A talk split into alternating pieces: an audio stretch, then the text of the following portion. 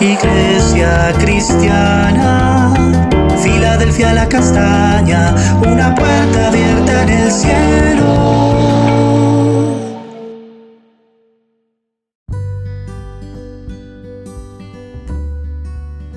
Amada Iglesia, Dios te bendiga.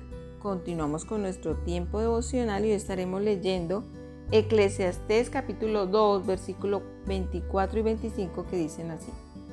No hay cosa mejor para el hombre sino que coma y beba y que su alma se alegre en su trabajo. También he visto que esto es de la mano de Dios, porque ¿quién comerá y quién se cuidará mejor que yo?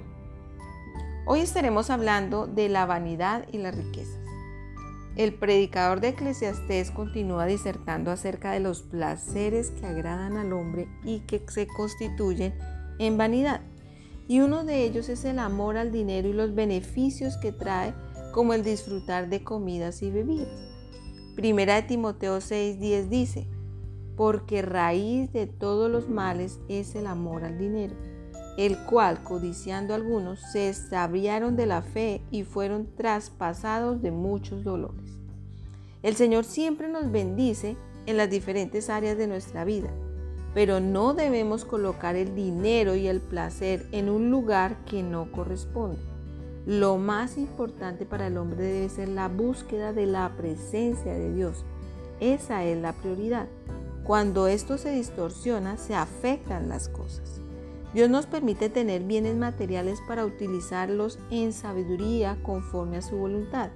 Y ninguna cosa que recibamos nos pertenece porque todo es de Dios. Mucho o poco lo que tengamos le pertenece a Él y nosotros somos sus administradores. La prioridad en la búsqueda de nuestra vida es de su presencia, de su dirección. Y otro aspecto que se presenta con la vanidad y el amor a las riquezas es que debemos estar contentos con lo que tenemos.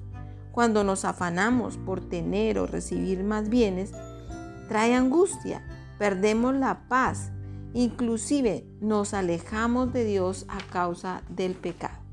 Hebreos 13:5 dice, sean vuestras costumbres sin avaricia, contentos con lo que tenéis ahora, porque Él dijo, no te desampararé ni te dejaré. Y esto es lo que el Señor nos quiere enseñar. El Señor nos bendice y nos da lo que necesitamos y debemos estar contentos con esto. Cuando nuestro corazón toma el dinero como el primer lugar, estamos desplazando a Dios, estamos alejando nuestra mirada de Él por llevar nuestro corazón a la avaricia, a la codicia. Esto es lo que dice Eclesiastés. No hay cosa mejor para el hombre sino que coma y beba y que su alma se alegre de su trabajo. Hasta ahí está bien. Pero cuando esto se vuelve nuestra carga, cuando se vuelve nuestra angustia, perdemos el propósito en Dios. Otro aspecto que es importante conocer es el lugar donde está el corazón en el mundo y sus placeres. ¿Allí es el centro de nuestra vida o estamos mirando a Jesús a quien servimos? ¿A quién le damos el honor? ¿A nuestra carne? a nuestros deleites o a Cristo. Mateo 6:24 dice, ninguno puede servir a dos señores, porque aborrecerá al uno y amará al otro, o estimará al uno y menospreciará al otro. No podéis servir a Dios y a las riquezas. Que Dios nos ayude a darle gracias por las bendiciones económicas que nos ofrece, sin dejar que se aparte y que Él sea el dueño y el Señor de nuestro corazón, ocupando el primer lugar. Vamos a orar. Padre, te damos gracias en el nombre de Jesús, porque tú nos bendices, porque todo lo que tenemos proviene de ti, porque no hay nada que llegue a nuestras manos que tú no nos hayas dado. Gracias Padre, porque tú eres nuestro proveedor. Tú nos bendices cada día, Señor.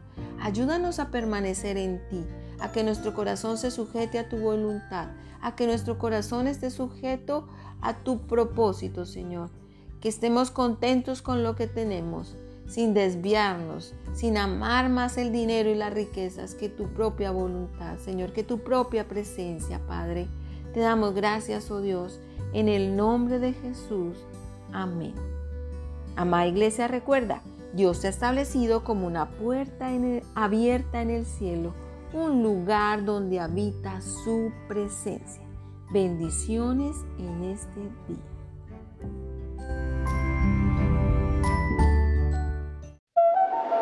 Iglesia cristiana, Filadelfia la castaña, una puerta abierta en el cielo.